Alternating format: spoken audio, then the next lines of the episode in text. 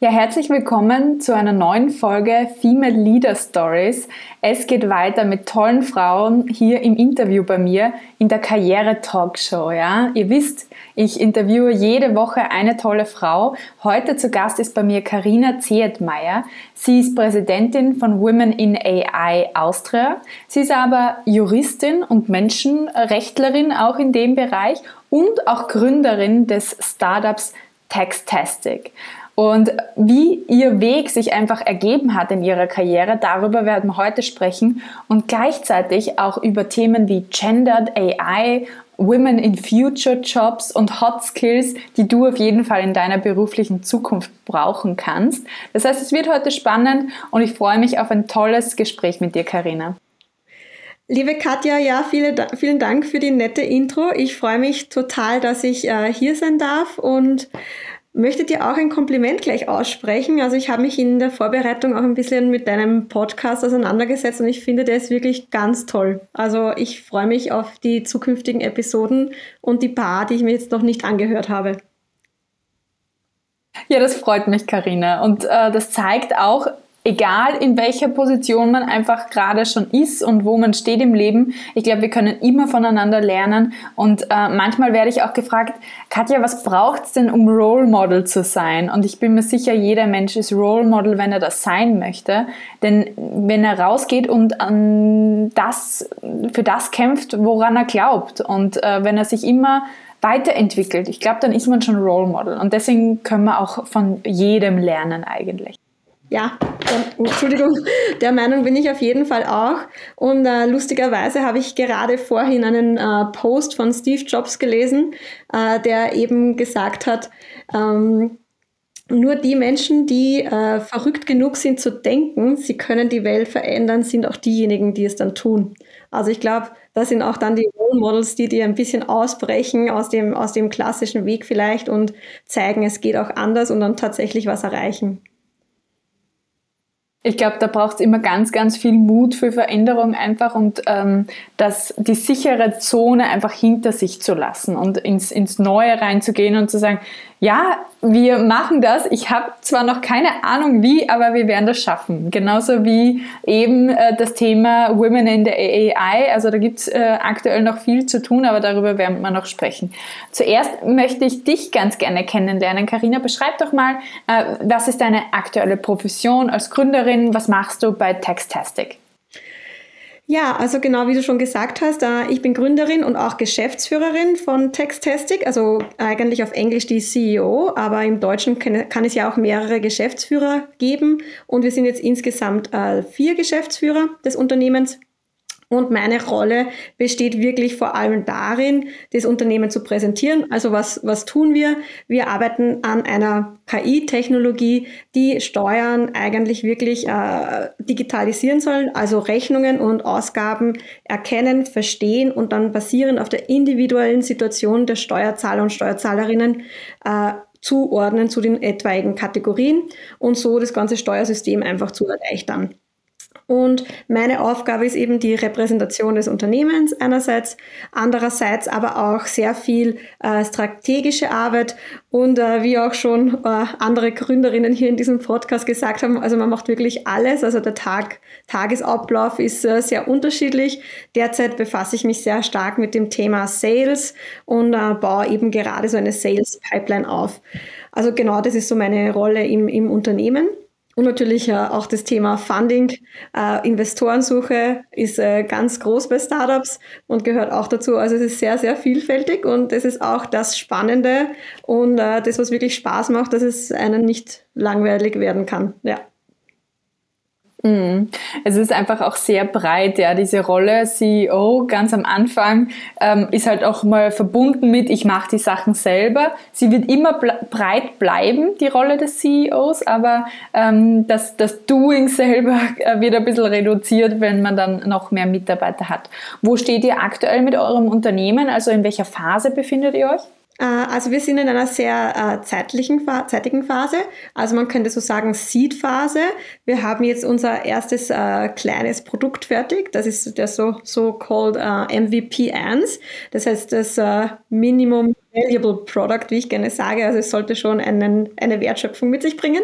Und ähm, das werde ich jetzt auch versuchen, ein bisschen äh, zu erforschen, wie, es am Markt ausschaut. Wir sind derzeit äh, sieben, sieben äh, Menschen, die motiviert an diesen Unternehmen arbeiten.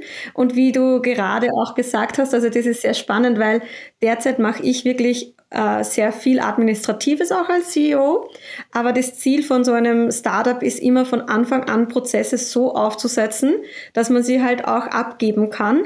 Und äh, das ist gar nicht so eine leichte äh, Aufgabe, weil man muss sich zuerst alles mal selbst beibringen, aber schon in diese Richtung denken, dass man schon wieder abgeben muss und trotzdem dann nur mehr verstehen muss, wie der Prozess funktioniert. Und äh, also sehr, sehr spannend und herausfordernd. Ja, also absolutely feel you. Ja, also ähm, mein Unternehmen ist jetzt auch an einem Punkt, wo ich, also ich, ich bin kein klassisches Startup, sondern wirklich Unternehmerin per se. Also ich, ich äh, habe als Selbstständige angefangen und, und entwickle mich jetzt immer mehr zur Unternehmerin im Sinne von äh, Arbeit auch abgeben. Habe jetzt meine erste Mitarbeiterin seit diesem Jahr auch und ähm, die auch administrative Sachen macht und möchte noch eine zusätzliche Mitarbeiterin haben, auch für andere Themen. Wobei ich absolut damit struggle, manche Themen abzugeben, weil sie einfach bisher von meinem Wissen über das ganze Unternehmen abgehängt sind und das irgendwie gerade in dieser Early Stage so aufzusetzen, dass jemand so gut Bescheid weiß wie jemand, wo alle Fäden zusammenlaufen. Super challenging, aber total eine eine interessante Lernaufgabe auch, würde ich sagen. Ja, na, total. Auch für einen selber, weil ich muss gestehen, also das war gleich so vorweg, also eine meiner ähm, Nichtstärken ist, dass ich äh, ein ganz bestimmtes, äh, nenne ich mal, Ordnungssystem habe, was halt andere nicht so sehen oder verstehen und äh, also ein bisschen chaotisch bin. Und das macht es nämlich noch schwieriger, aber es ist wirklich äh, unerlässlich, diese Prozesse aufzubauen, Kontakte halt in Ordnung zu haben, zu versuchen, die wirklich ja einfach von diese, diese Prozesse zu haben, die man dann übergeben kann, wenn es soweit ist, ja. Definitiv, ja. Äh, spannende Sache, also Unternehmensaufbau grundsätzlich. Du warst aber nicht immer, ähm, wolltest nicht immer gründen, ja, und äh, warst auch nicht immer im, im Steuerrecht unterwegs als Juristin. Wo ist denn so dein Background? Ja, also ich glaube ehrlich gesagt, dass das, das der spannendste Aspekt meines Werdegangs ist. Einfach der, dass ich oft äh, gewechselt habe und äh, wirklich glaube, dass man auch in, in fremden Branchen eigentlich Fuß fassen kann und ähm, wirklich von, von, von einem ganz anderen Bereich komme. Also wie angesprochen, eben ursprünglich habe ich äh, Jus studiert und dann Menschenrechte und ich habe nie, mir nie träumen oder denk, ich wollte mir nie denken, in einem Unternehmen zu arbeiten eigentlich. Für mich war immer ganz klar, ich möchte äh, in die UNO, möchte mit anderen Menschen der ganzen Welt quasi die Welt retten und dort zusammenarbeiten und es war so mein Ziel und mit diesem Ziel bin ich losgestartet in mein Studium und auch in das Folgestudium und äh, da gab es natürlich dann auch einige Ups und Downs auf diesem Weg. Uh, und uh, lustigerweise hat sich dann so ein bisschen im Werdegang herausgestellt, dass uh, das Ziel, was ich immer vor Augen hatte, eigentlich nicht das war, was mich dann im Endeffekt so erfüllt hatte, wie ich mir das vorgestellt habe. Und ähm, da waren schon ein bisschen Struggles auch damit verbunden und auch diese Suche nach eigentlich, was passt zu mir, warum passe ich vielleicht nicht so ganz wo rein. Und da ist dann immer größer geworden. Auch gab es, gab es Freundinnen von mir, die gesagt haben, schau, ich, ich glaube einfach, du bist Unternehmerin. Und die haben mir das zum ersten Mal so in, in den Kopf gesetzt. Und ich muss auch gestehen, dass ich Unternehmen ursprünglich als die, die, die Bösen ein bisschen wahrgenommen habe, weil als von meiner Perspektive waren das die, die was halt rein auf Gewinn gerichtet waren und das ist der einzige Purpose und also ich habe die Welt gar nicht verstanden und natürlich hat sich dieses Mindset jetzt da extrem gewandelt und zwar wirklich äh, 180 Grad. Ich denke jetzt genau das Gegenteil, dass man mit der Technologie und äh, Unternehmen eigentlich Produkte und äh, Lösungen schaffen kann, die Millionen von Menschen erreichen und ihnen das Leben erleichtern und teilweise viel effektiver sein können, als wie eine Awareness-Kampagne. Also ich glaube, die Kombination ist es von, von diversen Akteuren und Unternehmen gehören genauso dazu und spielen eine total wichtige Rolle da in, in dem Bereich äh, von Social Entrepreneurship und wie man auch die Mitarbeiter behandelt und das ganze Umfeld. Genau. Und ja, also und mein Bruder, muss ich gestehen, der war schon immer sehr ähm, erfinderisch unterwegs. Also der kam immer wieder mal mit so, so Ideen vorbei und es war auch er, der eigentlich KI studiert hat. Und ähm, mich hat immer diese äh, Schnittstelle Tech und Menschenrechte, das hat mich immer interessiert. Äh, und ich habe auch mich damals schon ein bisschen spezialisiert in diese Richtung Cybercrime äh, und Transnational Crime und das kommt man halt sehr viel in die digitale Sphäre auch und ähm, habe auch in der UNO sehr viele, ähm, also genau, bin dann eigentlich mein, bei meinem Karriereziel angekommen nach diversen Ups und Downs und durfte dann Österreich in der UNO in Genf vertreten, in diversen Organisationen. Also äh, ich war einerseits zuständig für die WIPO, das ist Intellectual Property, andererseits für Umwelt, für die WMO, World Meteorological Organization, für Migration also bei der, ähm, ähm, ähm, genau, bei der Migrationsorganisation und dann auch noch bei der WHO, also der Gesundheitsorganisation. Und es war sehr spannend und auch sehr spannend zu sehen, die Rolle, welche Technologie dort tatsächlich dann eingenommen hat und vor allem das Thema KI. Also es waren sich, es war in jeder Organisation ein Riesenthema, äh, wie KI eigentlich helfen kann, die, die Welt voranzubringen und AI for Good, äh, wie man eigentlich damit äh, Gutes ähm, bewirken kann. Es gab auch Bereiche, wo man die negativen Effekte von KI sehr gut sehen konnte. Zum Beispiel ist in Genf auch die militärische Abrüstung und natürlich gibt es schon Entwicklungen für autonome Waffensysteme, die teilweise theoretisch, also man weiß nicht, wie weit da die Entwicklung fortgeschritten ist, aber es gibt Forschungsbestrebungen in Richtungen, wo wirklich Systeme selbstständig dann entscheiden und gar nicht mehr vom Menschen, also das weiß man nicht 100 Prozent, aber es gibt diese Vermutungen, dass es diese Systeme gibt, die halt äh, vom Menschen dann gar nicht mehr zurückgerufen können. Also zum Beispiel sich Targets setzen, entscheiden, ob sie Kollateralschaden, das sind dann Menschenleben, in Kauf nehmen, um eben ein Target zu erreichen oder nicht. Und das sind dann wirklich die, die, also die Grenzen schon weit überschritten von dem, was ich persönlich glaube, was man an Technologie abgeben sollte. Genau. Mhm. Und ähm, Carina, jetzt muss ich dich mal kurz unterbrechen, ja. äh, um das ein bisschen einzuholen, weil da waren ganz, ganz viele spannende äh, Punkte auch schon drin. Also um das nochmal den, den Zuhörerinnen zu verdeutlichen, also du hast eigentlich so diesen Traum ja gehabt, äh, wirklich der Weltverbesserin. Ja? Und wenn ich das jetzt so überspitzt formuliere, wirklich von der Weltverbesserin hast du dich eigentlich zur Unternehmerin, zur Steuerrevolutionärin auch äh, hin entwickelt, was ja eine super interessante Entwicklung ist. Ähm, wie war das damals für dich, auch äh, das Bild ein bisschen entzaubert zu sehen, an, auf das du hingearbeitet hast dann? Ähm, ja, also eben, das waren äh, die, die, die, die, ich muss gestehen, vor allem nach dem Studium äh, bin ich, äh, also habe hab ich meine, hatte ich meine ersten Jobs und äh, klassischerweise landet man halt in, in NGOs noch so ein Studium oder eben im, im staatlichen System. Ich hatte eigentlich einen sehr coolen Job bei der äh, Volksanwaltschaft in Österreich und äh, ich habe aber festgestellt, es ist halt, ich, ich, ich konnte mich nicht verwirklichen. Also es war irgendwie äh, sehr spannend, die Welt zu sehen äh, aber ich wusste, ich bin nicht dort, wo ich hin will. Und äh, hatte dann mehrere, also mehrere Anläufe, habe mehrere Jobs versucht und ich konnte wirklich einfach nicht finden, wo ich hingehöre. Es ist auch so in dieser Menschenrechtswelt, äh, es gibt äh, viele äh, Menschenrechtler, die wissen halt, okay, sie sind jetzt Frauenrechtlerinnen und die machen nur das oder LGBTI oder Kinderrechtler. Und ich war immer sehr weit aufgestellt und mich haben total viele Themen interessiert. Das heißt, mir hat auch diese Spezialisierung zu einem gewissen Grad gefehlt. Und man muss auch wissen, dass es sehr kompetitiv ist, weil äh, man für die, die prestigiösen Jobs eigentlich mit der ganzen Welt in Konkurrenz steht, weil äh, eben dieses internationale Recht, auf das ich spezialisiert war, äh, ist eigentlich so, dass, dass sich die ganze Welt dort bewerben kann. Und äh, es ist nicht sehr leicht, eben in so, solche Positionen dann zu kommen. Und da da gingen auch einige Fehlschläge einher und ich war dann wirklich ein bisschen demoralisiert auch. Und äh, glücklicherweise aber habe ich dann ähm, einerseits äh, auch ein, ein, bin ich über ein Fellowship äh, bei der EU-Delegation in Genf äh, nach Genf gekommen, habe dort die österreichische Delegation kennengelernt und war dann Teil der österreichischen äh, Delegation.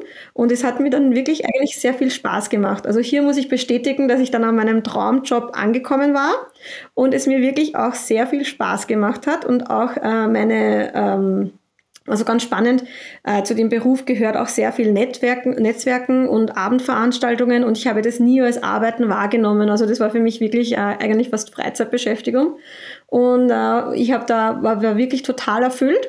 Aber das war schon davor, wo ich mir ein bisschen in den Kopf gesetzt habe, ich möchte ein, also ich glaube, ich bin Unternehmerin und jetzt konnte ich dieses, dieses Gedankenspiel eigentlich nicht mehr richtig stoppen und habe mir hatte einfach dieses Gefühl, ich muss es probieren, weil ich kann nicht einfach jetzt äh, die, dieses Gefühl in mir weiter äh, fortschreiten lassen und es nicht probieren. Und mir war irgendwie klar, dass es extrem viel Arbeit ist, sehr hart, man sehr viel Energie braucht und Motivation. Und ich habe mir gedacht, es wird mit dem Warten nicht besser. Ich muss es gleich machen. Und was damals für mich ganz lustig war, wirklich, ist, dass ich gedacht habe, nach wie vor, äh, Menschenrechte und Unternehmertum, das kann nicht vereint werden. Also für mich war das nicht vereinbar. Und jetzt war für mich klar, also wir können nicht eine, eine, eine Lösung suchen, die jetzt die Welt verbessert. Wir müssen was suchen, wo es halt einen Markt gibt, wo äh, potenzielle äh, äh, und äh, kauffähige Kunden sind. Und wir haben dann, die, die erste Idee, die wir gestartet haben, war eigentlich, also mein Bruder und ich, der auch mein CTO ist, äh, eine, ähm, eine Immobilienbewertungsplattform. Das traue ich mir jetzt nur sagen, eben weil äh, wir haben dann sehr schnell gemerkt, dass wir uns gar nicht identifizieren mit diesem Problem und mit dem Produkt. Und ähm, also wir haben es uns gar nicht erzählen traut. Also es war die erste Herausforderung, weil wir haben einen coolen KI-Case gehabt, aber wir haben, es war uns eigentlich total peinlich, unserem Umfeld zu erzählen, was wir so, so planen. Und dann haben wir gesagt, gut, wir können das nicht tun. Und dann war die spannende Situation, dass ich schon meinen Job gekündigt hatte und äh, wir keine Idee mehr hatten. Und wir haben uns dann einfach, äh, also ja, wirklich äh, herausfordernd, aber wir haben uns dann auf die Suche gemacht und eigentlich eher so evaluiert, was sind so Themen, die uns einfach total nerven und ähm, da saß ich bei meiner Arbeitnehmerveranlagung und habe mich halt total geärgert, weil ich hatte irgendwann die AFA von meinem Laptop, also die Abschreibung von meinem Laptop ausgerechnet und habe den Zettel nicht mehr gefunden und die Rechnungen hatte ich auch nicht. Und ähm, dann haben wir, äh, habe ich gedacht, ja, vielleicht könnte man das ein bisschen mehr äh, ausbauen, dieses, diese Thematik und äh, recherchieren. Und ähm, hatte da einen alten Studienkollegen im Kopf, der eben im Steuerrecht ähm, auch, äh, also einen Doktor im Steuerrecht gemacht hat und als Steuerberater arbeitet. Und der war halt gleich Feuer und Flamme von dieser Idee und hat gesagt, ja, schau mal, Konzept zur Digitalisierung, also zu einer äh, Basis, also zur kompletten Automatisierung der Arbeitnehmerveranlagung ausgearbeitet. Und äh, er findet das ganz spannend. Und dann haben wir uns wirklich ähm, also zusammengesetzt. Also das, ja? Da hast du ganz natürlich mal was gemacht, was ich eigentlich sehr häufig mit meinen Klientinnen mache, nämlich auch den Career Purpose ein bisschen zu kristallisieren. Und ein ganz wesentlicher Aspekt davon ist, was braucht denn die Welt? Ja, also das gehört eigentlich zu einem richtigen Career Purpose dazu, dass ich sage, hier ist ein Problem, das interessiert mich zu lösen. Ja, und das hat war eben bei dieser Immobilienplattform nicht vorhanden. Aber wenn du diesen Drive fürs Thema nicht hast, dann bleibst du nicht dran, dann gehst du nicht über Hürden, du verstehst vielleicht auch gar nicht, warum das Menschen wichtig ist, das zu machen. Und da hat jeder was anderes stehen. Aber gerade die Frage, was nervt mich, ist eine tolle Frage, um darauf äh, drauf zu kommen, wo ich eigentlich gerne eine Lösung hätte dafür. Und das ist halt so dieses typische, wo sehr viele Gründer gründen ähm, aus dem eigenen Not heraus, aus dem eigenen Bedarf heraus. Ich habe das damals mit meinem Modelabel genauso gemacht. Ich wollte einfach schöne Anzüge haben und habe einfach ein eigenes Modelabel dafür gegründet, weil ich recherchiert und recherchiert habe und es gab nichts Gescheites. Passt, machen wir selber. Ja, na total. Also und drum eben die, die komplette, äh, also meine Meinung eben komplett geändert, weil ich glaube nicht, dass es ein Startup auf dieser Welt gibt, was überleben kann, wenn der einzige Sinn ist, Geld zu machen, sondern ganz im Gegenteil, wenn man nicht weiß, warum man das tut, was man tut und sich nicht damit identifiziert, dann glaube ich, also es, sind, es ist halt eine Achterbahnfahrt Gründen und sehr emotional. Es sind sehr viele Hürden.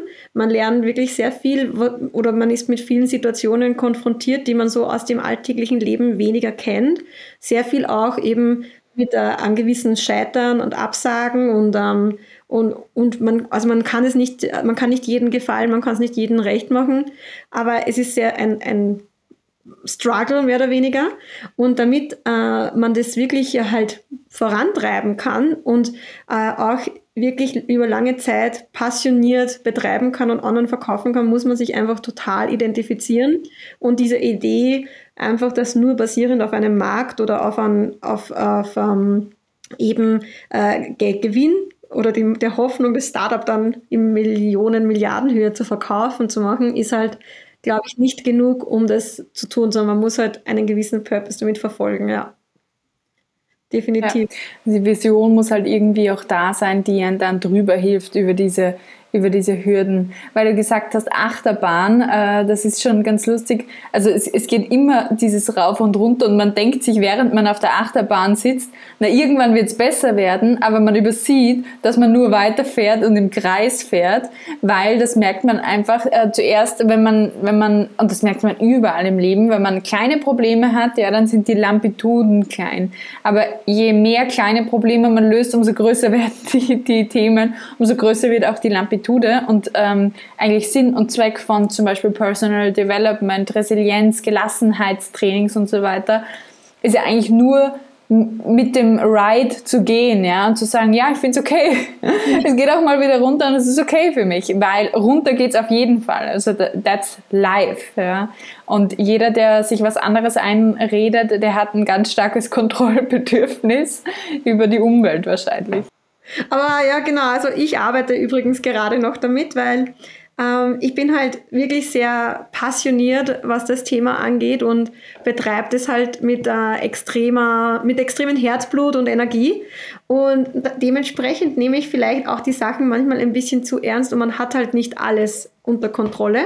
Und man, manchmal muss man halt auch einfach die, die Situation akzeptieren. Und ähm, ja, also ich lerne diesen Prozess gerade, den du gerade da angesprochen hast. Und was wir auch gerne unter den Gründern, also was man oft so bekommt, auch von Mentoren oder von bereits erfolgreichen Gründern ist, also es ist so, man, man startet und man hat einen Berg vor sich und man weiß, okay, diesen Berg muss ich bezwingen und dann schaut schon viel besser aus. Aber jedes Mal, wenn man den Berg quasi bezwungen hat, dann sieht man, ah, na, den habe ich übersehen oder hinter ist gleich noch einer. Und ähm, ich glaube, das ist psychologisch auch ganz wichtig, dass man von Anfang an nicht diesen, also dieses ja. Geist muss man doch gerne den ganzen, die ganze ja. Gebirgszug nicht sieht. Oder das, was auch oft äh, genannt wird, ist eben diese, diese Titanic-Eisberg. Äh, also man sieht nur den oberen, aber in Wahrheit geht der bis, äh, also bis ans Meeresende. Na. Aber genau, also ich glaube, psychologisch ist es halt auch ganz wichtig. Und wenn Ziele äh, unerreichbar scheinen, dann ist es gut, glaube ich, sich halt die ein bisschen herunterzubrechen und aber trotzdem einfach weiter daran zu arbeiten und in die Richtung nach vorne zu gehen, weil es gibt nur eine Richtung nach vorne und manchmal über Umwege, aber ja. Das ist, das ist schön, was du sagst. Es gibt nur eine Richtung nach vorne und gleichzeitig sagst du, du übst auch äh, gerade erst selber, das hier so anzunehmen. Was, was hat dir bisher geholfen, ja, immer den Blick wieder nach vorne zu richten, auch wenn mal was schief geht? Ähm, ja, also ich, ich, Gott sei Dank, glaube ich, bin ich vom Gemüt her jemand, der sich jetzt nicht an Misserfolgen oder an ähm, Fehlschlägen jetzt äh, festnagelt. Und das, glaube ich, ist auch eine absolute also ich glaube, das ist einmal ein Skill generell, den man sich im Leben aneignen soll, weil er macht einfach viel leichter, wenn man nicht alles persönlich nimmt und ähm, einfach sich damit auch abfindet, dass Meinungen subjektiv sind und man, nicht jeder alles toll finden kann, was man macht.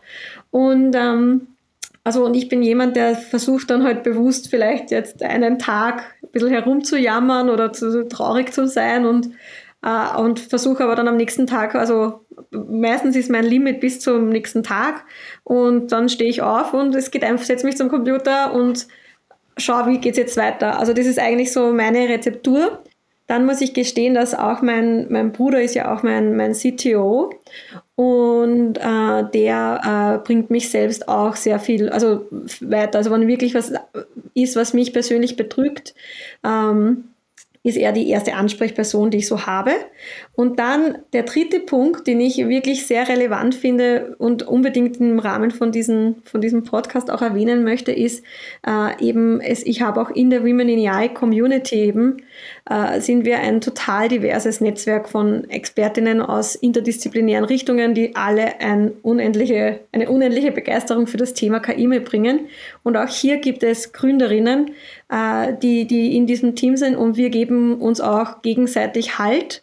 Und es ist einfach auch nochmal was anderes, mit weiblichen Gründerinnen zu, zu sprechen, einfach zumindest für mich. Also es kann sein, dass es für andere anders ist, aber für mich persönlich, also ist, ist es ein anderes Verhältnis mit äh, eben, also ich habe eine Gründerin, mit der ich mich ganz besonders äh, stütze und wir sind eigentlich so ein bisschen Sparing-Partner und motivieren uns auch gegenseitig und haben jetzt auch gerade den ersten Kunden, gemeinsamen Kundentermin ausgemacht. Aber es ist total wertvoll, einfach diese Bekräftigung zu haben, aber dann auch, wenn was nicht so gut geht, einfach eine zweite Meinung einzuholen und sich auszutauschen. Ja, also Netzwerk. Ich hatte das auch ganz speziell ja. im, ersten, im ersten Jahr, als ich gegründet hatte. Ähm, einerseits ist mein Verlobter auch Unternehmer. Das äh, tut schon mal gut, weil wir sparen ganze Zeit eigentlich. Wir arbeiten gemeinsam im gleichen Büro. Das heißt, ähm, da ist immer so, diese E-Mail, ich habe eine E-Mail geschrieben, schaust du kurz drüber, weil kritisch oder ähnliches, ja, also solche Kleinigkeiten, aber auch ganz viele Unternehmerfreundinnen, mit denen ich mich speziell im ersten Jahr total viel ausgetauscht habe. Wenn irgendwas schief gegangen ist, dann rufst du die an, schreibst denen, die bauen dich wieder auf und dann schaut die Welt schon wieder anders aus. Es ist einfach das ist super wertvoll, hier eine Peer Group zu haben. Und wenn jemand jetzt, ähm, der zuhört, überlegt, ja, ähm, auch mal einzutauchen in die Gründerszene, dann kann es echt sinnvoll sein, sich schon vorab ein bisschen zu connecten, um zu schauen, okay, wie schaut denn das aus? Wer kann mir wo helfen, äh, um da auch einzutauchen äh, und leichter einzutauchen. Und genau. da ist zum Beispiel die Businessfrauen Dach Community auch eine tolle, aber auch sicherlich die Women in AI. Genau, ich wollte jetzt nur gerade noch äh, andocken. Äh, ich würde übrigens keinen äh, diesen radikalen Weg empfehlen, den ich jetzt gewählt habe, dass man einfach mal seinen Traumjob kündigt und dann schaut. Also man kann schon viel im, im Vorfeld machen, ja. Also, aber ich bin eben da so eine Person, die sehr ähm, also wenn ich halt meine mich irgendwo festgeschossen habe, dann mache ich das einfach und was ich mache, das mache ich dann normalerweise gescheit und zu 100 Prozent und bin nicht sehr also ich bin, nicht, ich bin schon sehr überlegt und planend, aber wenn ich mich dann eingeschossen habe, dann mache ich es einfach. Aber ich glaube, es hätte auch, man hätte das auch ähm, äh, subtiler machen können und äh, man muss nicht gleich den Job äh, also quasi kündigen, um zu starten. Aber ich war einfach auch nicht richtig in dieser Szene und es gibt wirklich total super Ressourcen zum Starten. Also äh, alleine schon eben so ein Angebot wie Startup Live, wo man mal pitchen kann und und schaut oder seine Idee evaluieren kann, Communities, wo man sich austauschen kann und die ersten Tipps holen kann. Und dann lernt man schon sehr viel. Und äh, viel Arbeit für mich als Startup-Gründerin war einfach auch die, dieses Grundteam aufzubauen. Und wir hatten da auch einmal, also auch äh, immer wieder mal einen Konflikt, aber wir haben auch ein Teammitglied am Anfang verloren. Aber auch diese Suche nach, wer ist die Person, mit der ich mir sowas vorstellen kann, weil es ist halt emotional und es ist eine gewisse Bindung und man hat halt sehr viel Arbeit und ähm, es ist wirklich sehr eine intensive Zusammenarbeit und da sollte man nicht einfach irgendjemanden nehmen, der sagt, ja, ich finde eine Idee cool, sondern man sollte sich wirklich Gedanken machen, passen wir von den Values, von unseren Zielen, von dem, was wir vom Leben erwarten, von unserer Arbeitsethik äh, zusammen oder nicht. Also ich glaube, dass das ganz entscheidende Fragen sind. Und das kann man schon sehr gut vorevaluieren auch und vorher schon mit Leuten reden und suchen, schauen, ob man halt auch äh, andere spannende Menschen findet, die sowas planen. Ja. Ja, also bin ganz bei dir, da kann man super viel schon vorab machen, mal Commitment abklopfen bei anderen Leuten. Äh, und gleichzeitig musst du dir irgendwo eine Deadline setzen, weil sonst passiert einfach das, dass du es immer hinausschiebst und sagst, ich bin noch nicht so weit, weil irgendwann kommt der Sprung ja dann doch. Ja. Also ähm, ich bin zum Beispiel ins Unternehmertum über die Bildungskarenz gegangen, andere gehen über das Unternehmensgründungsprogramm äh, rein. Da gibt es in Österreich zum Beispiel eh super Angebote, wie man da auch reinstarten kann. Ähm, oder einfach als Side-Business tatsächlich auch schon mal zu launchen, ja um, um einfach wirklich diese Erfahrung auch des Kaufmännischen ein bisschen zu sammeln. Wie ist es? Sich als Unternehmer zu fühlen. Das ist ja auch ganz, ganz viel Mindset-Work. Also ähm, der Ilja, mein Verlobter, sagt immer zu mir, ja, wenn es einfach wäre, Schatz, dann würde es jeder machen. Also immer gerade diese, diese, genau diese Crunch-Times, wo du vielleicht es nicht äh, ja alles beieinander hast und äh, zweifelst an dir, am Produkt, an allen, an der ganzen Welt, das sind die Momente, wo, du, wo Durchhalten sich einfach nachher auszahlt. Und ich kann es aus eigener Erfahrung bestätigen, dass sich das dann nachher auszahlt, weil man ein paar Sachen einfach mal durchsteht und sagt, okay, ja, halte ich aus, gehen wir weiter. Unangenehm, tut weh, gehen wir weiter. Aber genau, also das ist das, finde ich, das Spannende und Wunderbare am Unternehmertum.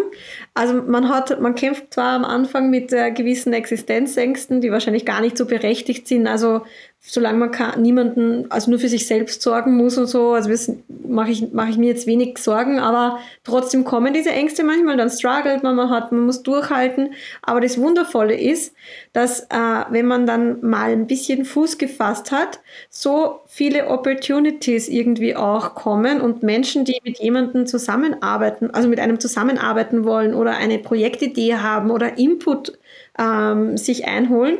Und man selbst blüht halt auch total auf in dieser Rolle dann, weil also ich, ich, war vorher nicht so entscheidungsfreudig oder habe mir gedacht, ich könnte irgendwem wirklich helfen. Aber jetzt, man lernt so viel in diesem Prozess, dass ich selbst das Gefühl habe, ich schaue mir gerne Sache, Sachen an und gebe Input und hoffe, ist, ähm, also und ich hoffe, kann beitragen zum Erfolg des Nächsten. Und äh, ich glaube, das ist wirklich das Bereichernde. Und ich hatte immer diese Einstellung, oder sehr früh habe ich mir diese Einstellung ähm, angeeignet, never miss an opportunity, also ich prinzipiell nicht Nein gesagt, egal was das für ein Pitch-Event, für eine Verpflichtung, was auch immer war. Und mit dem bin ich eigentlich immer sehr gut ge gefahren. Also ich habe immer nur bereut, was ich nicht wahrgenommen habe. Und natürlich kriegt man dann halt Absagen auch manchmal, weil wenn man sich wo bewirbt, dann ist das Risiko, dass man eine Absage kriegt, halt höher als es, dass man genommen wird. Aber es waren auch gewisse Gewinne und Erfolge damit immer verbunden. Und ich würde grundlegend am Anfang jeden raten, äh, einfach diese Just do it und don't think about it, just say yes Attitude fürs, fürs Gründen grundlegend zu adaptieren. Und jetzt kommt schon ein bisschen dieser Moment, wo man sagt, okay, wir müssen uns jetzt so fokussieren, wir können gar nicht mehr jede Möglichkeit wahrnehmen. Und ich kämpfe gerade auch ein bisschen mit der, eben damit, Nein zu sagen zu lernen. Also das ist auch dieser Prozess als Unternehmer, wo man verstehen muss, erstens nicht jeder kann der Kunde sein, man kann nicht alle adressieren, man kann nicht jede Chance irgendwann mal mehr wahrnehmen. Und es ist auch gerade eine sehr spannende Transformation, finde ich. Mhm. Das ist äh, eben diese Phasen, die man auch durchläuft von äh, ich bin offen, schau mal, was, was da kommt. Ja. Ist ja auch am Beginn einer Karriere zum Beispiel total interessant, einfach offen für viele Opportunities zu sein.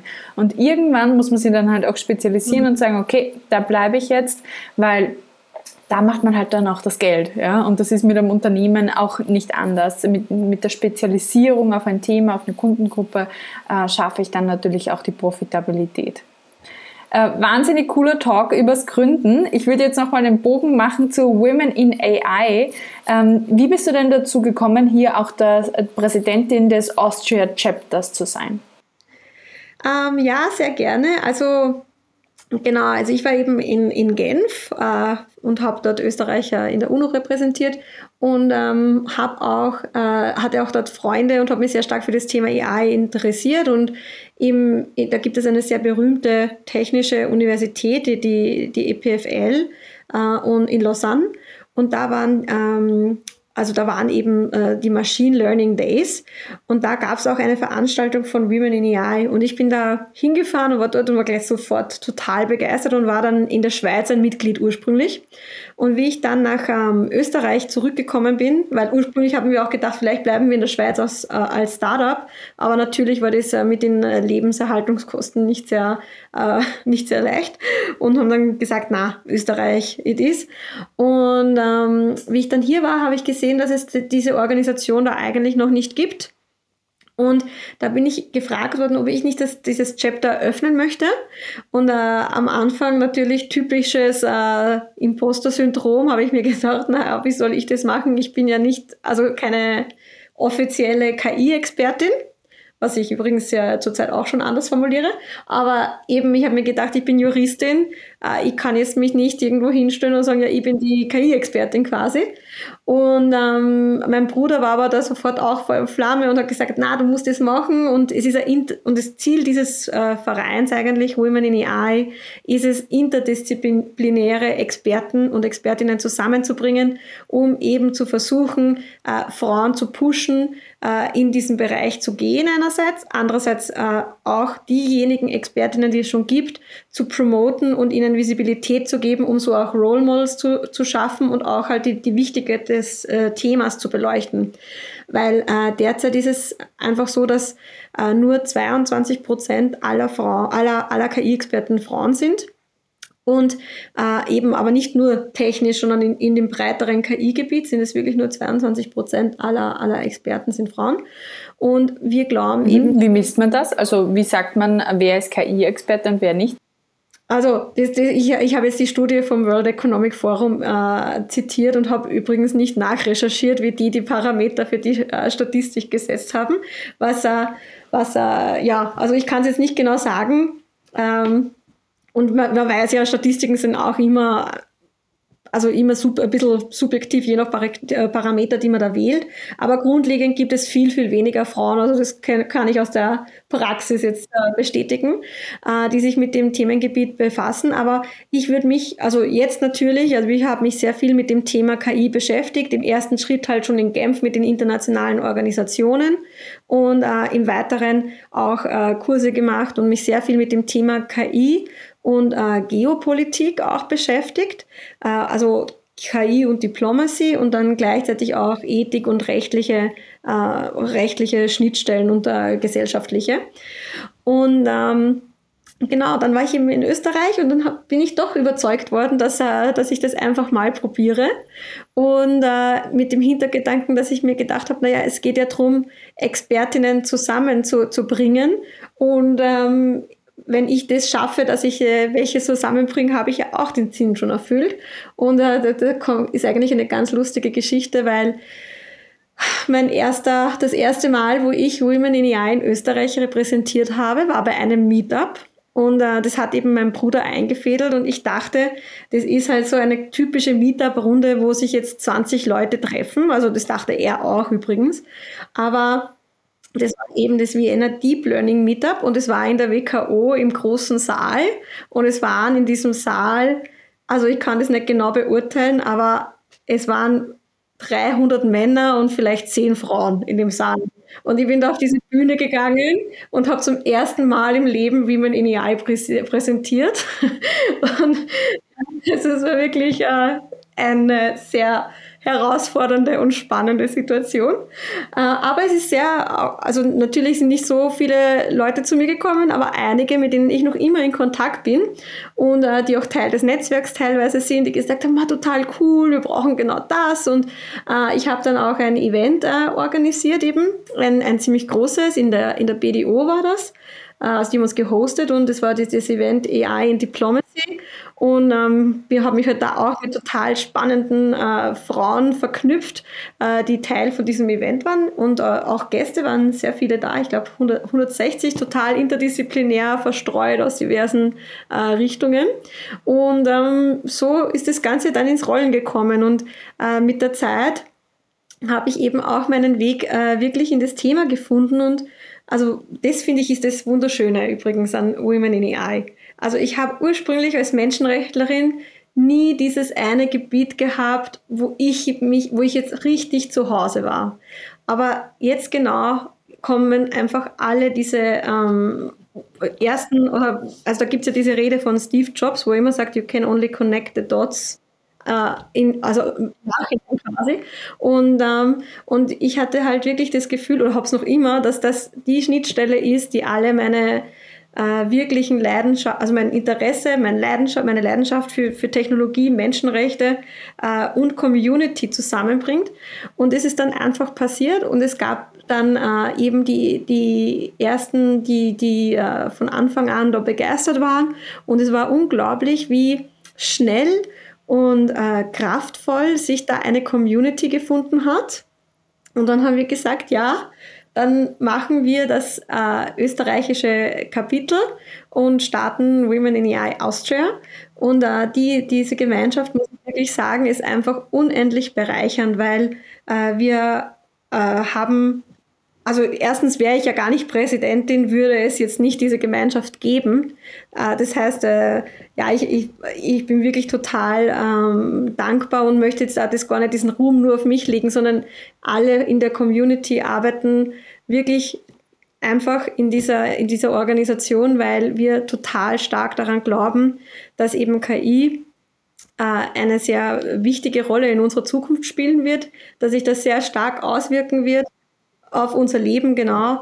Und wir glauben, dass äh, Frauen aktiv mitreden müssen, mitbestimmen müssen und in dem gesamten Prozess halt auch involviert sein müssen.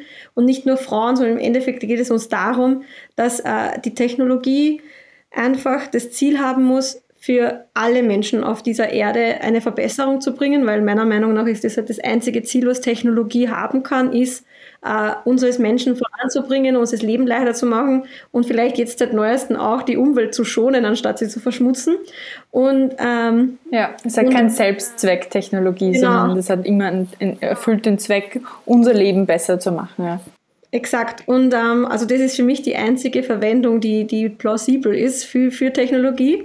Und ich denke mir auch in der Entwicklung von Technologien muss man sich dann oft die Frage stellen, nur weil ich was kann, soll ich es deswegen entwickeln oder soll man sich nicht manchmal einen Schritt zurückgehen und fragen, ist es überhaupt sinnvoll, sowas zu entwickeln? Oder wem könnte das schaden? Beziehungsweise wem nutzt es? Und ich glaube, diese Fragen sind halt extrem wichtig und das schlägt auch die Brücke, dass äh, man nicht nur Technikerinnen braucht, um eben diese Systeme zu bauen und dann sinnvoll anzuwenden, sondern es geht viel äh, sehr weit über das, dieses ganze äh, tech, technische Aspekt noch hinaus und zwar wirklich von Domain-Expertise bis hin zu äh, also wirklich Ethikerinnen, Recht, äh, Juristen, die sicherstellen, dass das Ganze halt auch äh, richtig angewandt wird, äh, bis zu vielen weiteren Jobs. Also eigentlich ist es sehr unwahrscheinlich, dass in der Zukunft noch irgendwelche Jobs nicht auf die eine oder andere Art mit KI in Berührung kommen werden. Ja. Definitiv, also das sehe ich genauso. Äh, also es lohnt sich einfach da, äh, sich zu engagieren, sich zu informieren und auch zu engagieren im Sinne von mit der eigenen Stimme dafür zu sorgen, dass AI richtig eingesetzt wird und eben nicht gegen gewisse Gruppierungen. Und da ist halt ähm, auch die Sorge, die man durchaus als Europäer und Europäerin haben kann, wo sitzen denn Deep Tech Firmen halt viel, ähm, irgendwo übersehen in den USA oder in China. Also ich glaube, 75 Prozent der AI-Patterns kommen ja auch aus dem chinesischen Bereich oder, oder, oder sogar noch mehr. Ähm, ja, schön und gut, wenn wir auf die Ethik schauen, aber was macht der Rest der Welt sozusagen? Wie siehst du das? Ja, na, super spannende Frage, vielen Dank. Ähm, ja, also grundlegend, das ist ja auch eines meiner Kerninteressen und Themen. Also grundlegend, man sieht so richtig in der Geopolitik, also oder generell in der Diplomatie, das kann man wirklich beobachten, wie sich die äh, Zukunft, also der, die Weltleader oder diejenigen, die die Macht der Zukunft haben, eigentlich über Daten und ähm, KI-Systeme definieren. Also das, das, alleine schon, das ist äh, sehr spannend. Also bis jetzt hat man oft gesagt, okay, man schaut, wo sind äh, Öl äh, vor, also die richtigen äh, Ressourcen, die es halt natürlich gibt und äh, die wichtigen, richtigen Beziehungen mit den richtigen Staaten und die äh, wirken sich dann auch auf den Stand quasi. Und jetzt sagt man auf einmal, es sind die Daten, die erzeugt werden, die man verarbeitet. Und natürlich sind da die zwei größten Player, die USA und China, die da wirklich so einen Race haben, wer der zukünftige World Leader in diesem Bereich mehr oder weniger sein wird. Und ähm, da sehr viel in Kauf nehmen auch in diese Richtung. Und die EU und, äh, hat sich eigentlich entschlossen, äh, oder Europa generell, sich hier zu positionieren als äh, diejenigen, die äh, sagen, ja, wir bejahen Technologie, aber oder KI, aber wir wollen das Ganze halt äh, so gestalten, dass es auch äh, fair ist uh, für die Menschen, dass die halt auch äh, die, die Daten äh, geschützt werden und man nicht einfach nur im privaten Interesse damit agieren kann. Und ähm, natürlich hat es auf den ersten Blick meiner Meinung nach eine gewisse Limitierung, aber andererseits hat es auch einen gewissen äh, Vorteil, weil wir sind halt auch die, die was die Ersten sind, die die Trends und die Gesetze vorgeben, an denen sich dann die Welt mehr oder weniger auch weiter orientiert. Das heißt, Lösungen in Europa, die gebaut werden von Startups, bilden schon diese äh, rechtlichen äh, Vorgaben ab und äh, können halt so, sind so halt auch sehr nachhaltig und können dann gegebenenfalls äh, expandieren. Also man hat das mit GDPR zum Beispiel gesehen, gab es einen riesen Aufschrei. Im Endeffekt ähm, schaffen es die meisten eh, dass sie es erfolgreich umsetzen und, äh, und äh, abbilden. Und dann gab es schon die ersten Datenschutzgesetze und Bestimmungen auch gleich in Kalifornien und so zieht das Ganze über die Welt. Und wir waren der Vorreiter und Unternehmen, die sich hier auch positioniert haben, äh, können dann auch einen gewissen Wettbewerbsvorteil haben, würde ich meinen. Wo ich eine sehr große, ein riesiges Problem sehe, ist, dass 40 Prozent der, der Weltbevölkerung ähm, also jetzt weiß ich gar nicht die Quelle, aber das war eben von meiner Zeit in der UNO, ich kann mich an das erinnern, das hat mich wirklich schockiert, äh, haben keinen äh, Zugang zu, zu Internet. Also das finde ich ist eine sehr schockierende Zahl. Das heißt, während sich die einen positionieren als Weltleader mit einer Datenwirtschaft, gibt es ganze Kontinente, die nicht einmal wissen, dass ihre Daten einen gewissen Wert haben und äh, ich finde das sehr problematisch, wenn dann Tech-Konzerne äh, quasi missionarsartig äh, eben in, in gewissen Ländern, in Afrika zum Beispiel, äh, unterstützen bei diversen Sachen, aber gleichzeitig auch die ganzen Daten vor Ort absorgen. Und ich mache mir, also ich persönlich habe so eine Theorie, äh, ja, genau, dass es sehr gefährlich ist in Richtung auch so äh, eine neue Tech-Post-Colonism. Äh, äh, eigentlich die Menschen haben überhaupt kein Ownership über ihre eigenen Daten, wissen die Relevanz, verstehen die Relevanz davon nicht, weil sie gar keinen Zugang haben zu dieser ganzen Thematik und, ähm, und können nie wieder diese Ownership über ihre eigenen Daten erlangen. Und ich sehe das sehr problematisch, besonders im Zusammenhang mit Klimawärmung. Das sind auch genau wieder diese Länder, die betroffen sind. Die gleichen, die, äh, also durch Robotics werden viele dieser einfachen Industriejobs wegfallen.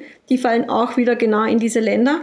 Und ich persönlich sehe halt als die, die, die Konklusion oder die natürliche Fortsetzung einfach, dass Menschen äh, diese Regionen verlassen wollen werden und äh, versuchen werden, in Regionen zu kommen, wo es eben bessere Möglichkeiten gibt und wo, äh, wo, wo, man mehr Chancen äh, findet. Und darum glaube ich, dass man sich als Weltgemeinschaft eigentlich zusammenfinden müsste und schauen müsste, dass man auch den Ländern, die jetzt keinen Zugang zum Internet hat, äh, diesen Zugang ermöglicht und gleichzeitig auch äh, sicherstellt, dass die die Eigentümer ihrer Daten sind, ja.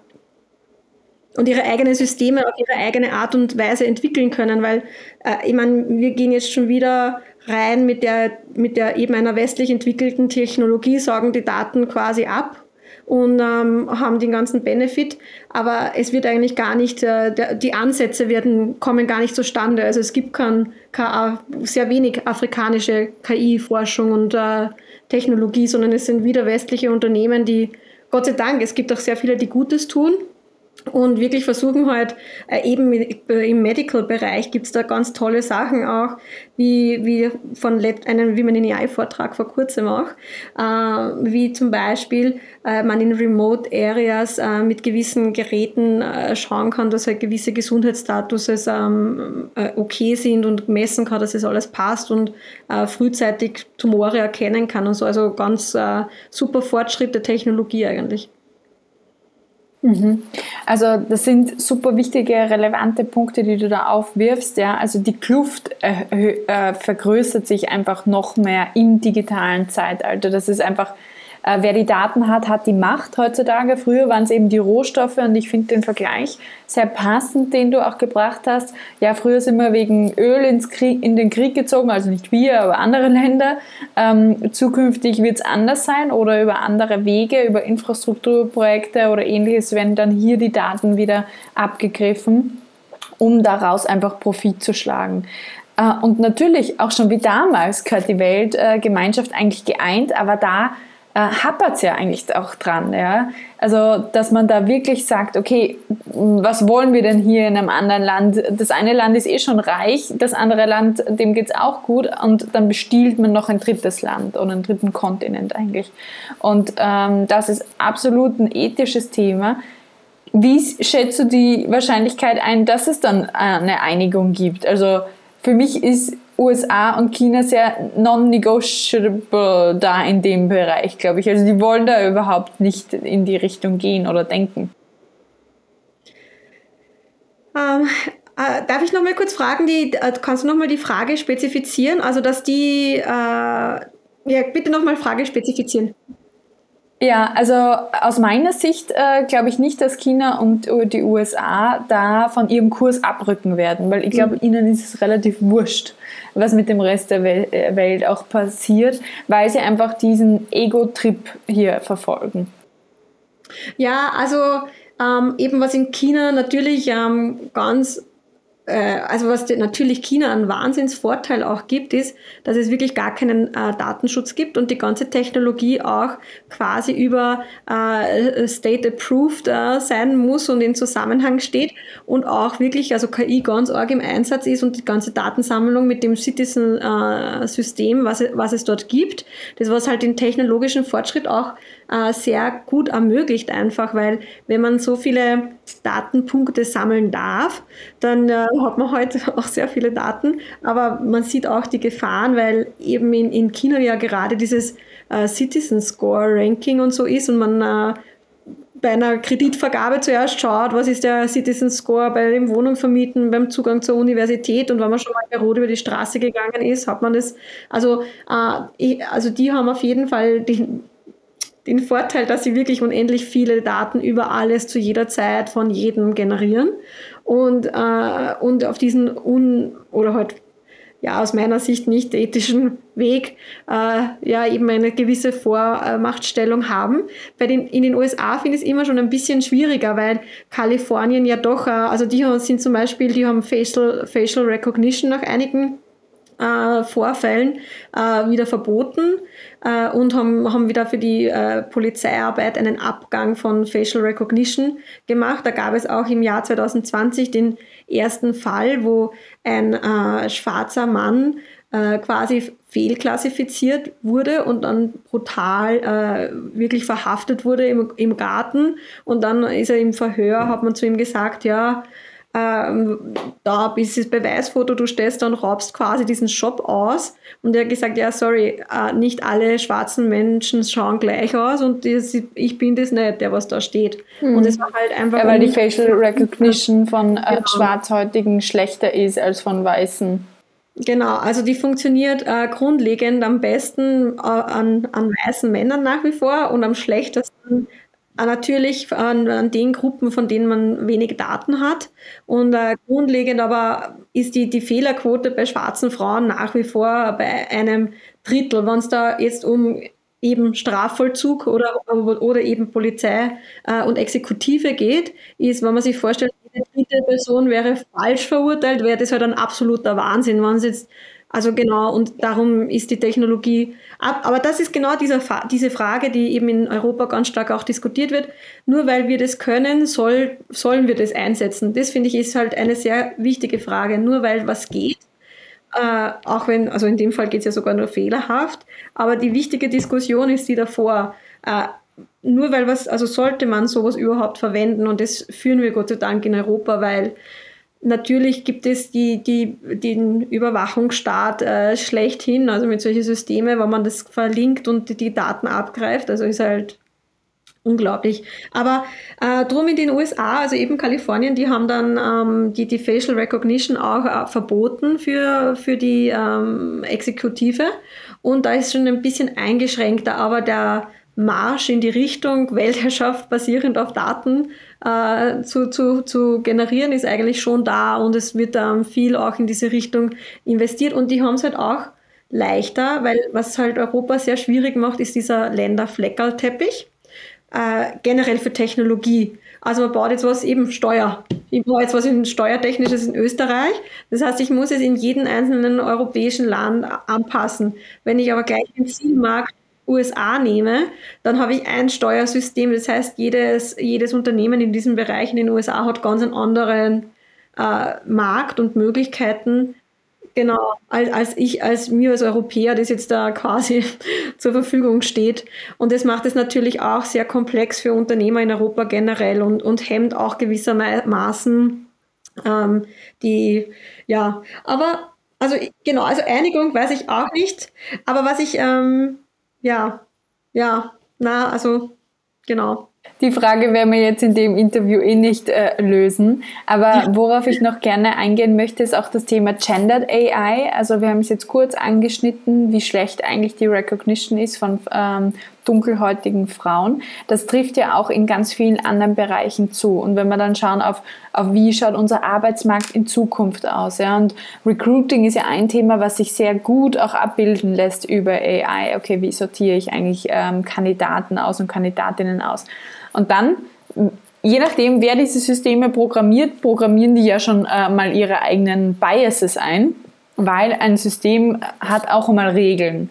Also es wird ja mit gewissen Regeln auch mal aufgesetzt, bevor es äh, Regeln irgendwie selber definieren kann, wenn es wirklich Deep Learning macht.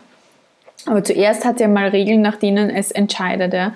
Und wenn diese Regeln heißen, all unsere erfolgreichsten Mitarbeiter sind 40, männlich und weiß und haben zwei Kinder, dann schaut es schlecht aus für die Frauen. Ja? Also wenn das nach diesen Klassifikationen geht. Äh, wie verhindert man auch, dass hier vor allem die Entscheidungsträger, die hier jetzt gerade an der Macht sind, und sind halt einfach auch Männer, ähm, Frauen außer Acht lassen? Mhm. Na super, ähm, ja, das ist ein Riesenthema natürlich, Bias in AI, also abgesehen eben von anderen Komponenten äh, spielt natürlich auch das Geschlecht eine, eine große Rolle und ähm, ist auch unser Key, einer unserer Key-Focuses äh, bei Women, Women in AI. Und ähm, ja, also genau, wie du sagst, also grundlegend äh, kann es sein, dass äh, auch in, in dem Algorithmus selbst eben schon gewisse Vorurteile eingeprägt sind. In der Praxis ist es aber nicht der, der häufigste Fall. Der häufigste Fall wirklich, wo, äh, wo der ganze, die, die Vorurteile in das System kommen, äh, bei Machine Learning eben, das ist, äh, das basiert eben darauf, auf äh, eingegebenen Daten zu, zu lernen. Und äh, ganz einfach, also nur um ein Beispiel zu geben, also für Machine Learning ein klassisches Beispiel ist, man füttert äh, Daten und sagt, das ist ein Hund und andere, das ist eine Katze und dann kann das, das System selbstständig entscheiden, äh, auch bei einem Foto, was es noch nie verarbeitet hat, ah, das ist ein Hund, das ist eine Katze. Aber das funktioniert übrigens auch nicht immer, weil man muss eben aufpassen, weil man weiß nicht genau, wo die Maschine da in diesem System hinschaut. Also es könnte auch sein, dass der Hund immer draußen ist und die Katze immer drinnen und es eigentlich das System noch im Hintergrund entscheidet. Und darum ist die Erklärbarkeit und Transparenz von äh, KI-Systemen auch so wichtig, weil man muss halt bei äh, Themen, die, die uns betreffen, die unsere, Le also Entscheidungen für uns als Menschen treffen, muss man halt irgendwie verstehen können, wie das System auch zu einer Entscheidung gekommen ist. Und da ist diese Nachvollziehbarkeit gerade ein riesen Diskussionsthema, wo es auch einige Mitglieder in Women in AI gibt, die wirklich da äh, State-of-the-Art Research betreiben in diese Richtung.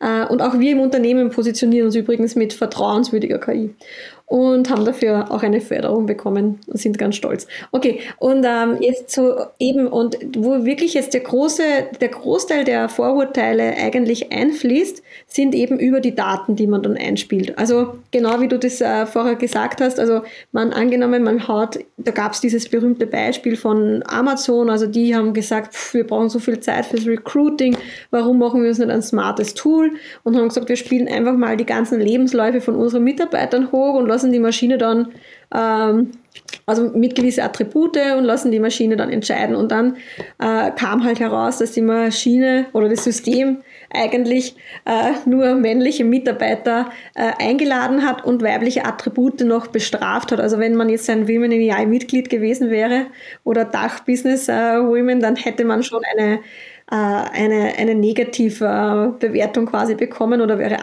downgraded worden. Und, äh, Feministin äh, braucht man hier nicht. Ja, ganz schlecht. Und, ähm, aber grundlegend wurden wirklich nur Männer, Männer eingeladen, also vorgeschlagen. Und dann drum ist das auch Gott sei Dank aufgefallen. Und das Tool wurde dann auch vom Markt genommen. Und soweit ich weiß, gibt es bis heute nicht ein richtiges äh, KI-Recruiting-Tool, was jetzt wirklich diese Selektion macht.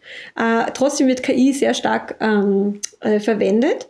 Äh, zum Beispiel auch bei, äh, und das ist auch ein Problem, was im Bias geht, zum Beispiel auch mit so Keywörter teilweise. Also man hat halt, man, man, das ist auch das Problem mit Ausschreibungen und äh, eben man, Frauen und Männer tendieren dazu, verschiedene Wörter zu benutzen, um sich selbst halt in, im, im Lebenslauf zu beschreiben. Und wenn jetzt Systeme so programmiert werden, dass sie halt nach, nach Worte quasi qualifizieren, die, die dann ähm, äh, einen gewissen männlichen Aspekt ja, genau. Äh, und nicht einen weiblichen abbilden, dann ist wieder ein gewisser Bias in dem System. Das heißt, man muss wirklich äh, das, das total holistisch eigentlich angehen und durchdenken und äh, von der Konzeption bis hin zu, bis zum Testen halt schauen, wie sich das auf verschiedene Worte, die das Gleiche bedeuten, aber halt von verschiedenen Zielgruppen verwendet werden, dann auch auswirkt. Und da, das ist eben die, die, die, die Herausforderung, ist es einfach ähm, sicherzustellen, dass man ähm, Daten äh, so aufbereitet und die Daten verwendet, die halt qualitativ auch zu ähm, hochwertigen Ergebnissen äh, führen. Und ich persönlich muss ja gestehen, ich bin ja eine Technologieliebhaberin und total überzeugt. Äh, und ich glaube halt, also ich bin sehr optimistisch, weil meine Kernüberzeugung ist, dass wenn ein Mensch äh, Vorurteile hat und sich auf eine Meinung eingefahren hat, es ist sehr schwer, diese Vorurteile zu bearbeiten. Und ich sehe dieses ganze Thema jetzt eigentlich als eine große Chance, nicht nur zu sagen, okay, wir versuchen jetzt äh, die Welt abzubilden, wie sie ist in einem System, sondern für mich sind eben genau diese Mechanismen jetzt gewissermaßen Superpowers, zu sagen, na, wir müssen uns jetzt überlegen, wie schaut die Wunschwelt aus oder wie würden wir das gerne haben und wie ist es fair und gerecht für alle und äh, was, wie können wir das so bauen? Und ich glaube, es ist ein super spannender Prozess für uns als Menschen. Äh, und darum glaube ich, sollten auch alle dabei sein und nicht nur KI-Experten, sondern das betrifft erstens jeden Mensch mit diversesten Hintergründen, Berufserfahrungen und sonstigen Situationen. Und am wichtigsten sind auch diejenigen, die eigentlich keine Stimme oft haben, weil sie eben äh, vielleicht Flüchtlinge sind und sie keiner interessiert und sich niemand in einen, einen Prozess mit einbezieht oder weil man vielleicht eine, eine Behinderung hat und nicht als erster Tag gefragt wird. Aber es ist wirklich wichtig, glaube ich, wenn man Systeme bildet oder baut, die Entscheidungen für Menschen treffen, dass diese auch wirklich inklusive sind von der Konzeption zur Entwicklung äh, bis, zu, bis zur Anwendung und man natürlich nicht einmal sagen kann, so, es ist jetzt approved, da ist ein Stempel drauf und jetzt bleibt es immer gleich, sondern es ist, die Welt ist sehr dynamisch und man kann nicht einmalig das äh, dann äh, sicherstellen, sondern ich glaube, es braucht dann regelmäßige äh, Check-ups.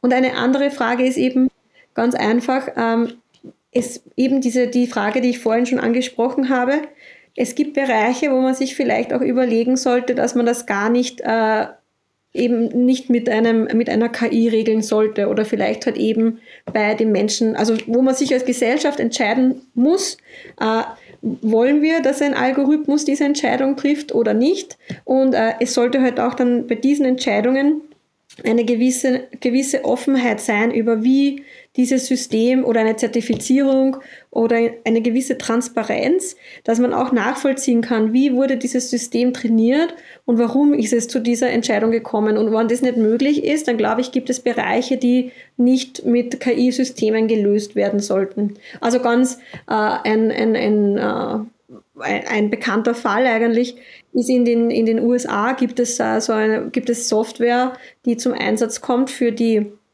Beurteilung vom Risikofaktor äh, von äh, verurteilten Straftätern quasi, also ob die jetzt auf Bewährung gehen dürfen oder nicht. Und ähm, natürlich also fließt in diese, in diese, also haben, wurde das einmal ursprünglich gar nicht so leicht so richtig offengelegt, was da zu dieser Bewertung herangezogen wurde.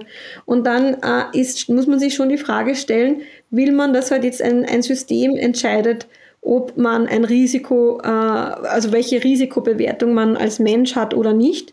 Und was bedeutet das auch für einen Richter? Weil ich denke mir, wenn ich Richter wäre, also als Entscheidungsträger, ganz wichtig ist auch dieses Empowerment des Users nachher. Weil wenn du als Mensch also es gibt ganz viele ähm, Statistiken, die eben zeigen, dass Menschen diese Wahrnehmung von Technologie haben, von Neutralität. Also man geht, man, man tendiert dazu, neutral, also Maschinen äh, so zu behandeln, als wären, wär da keine, wären keine Vorurteile drinnen und würden die immer die Wahrheit ausspucken. Das heißt, es, es bedarf auch wirklich einer gewissen Aufklärung der Bevölkerung und aller Berufsgruppen, die mit Systemen arbeiten, dass eben Systeme Genau. Und wie, und dann ist natürlich auch wichtig, dass man nicht äh, den Prozess, wenn sich jetzt ein Mensch gegen das System beschwert, dann bestraft. Also, weil das hat man auch getestet, da gab es auch ein paar Referenzfälle. Wenn man halt einverstanden ist mit der Maschine, klickt man auf Ja.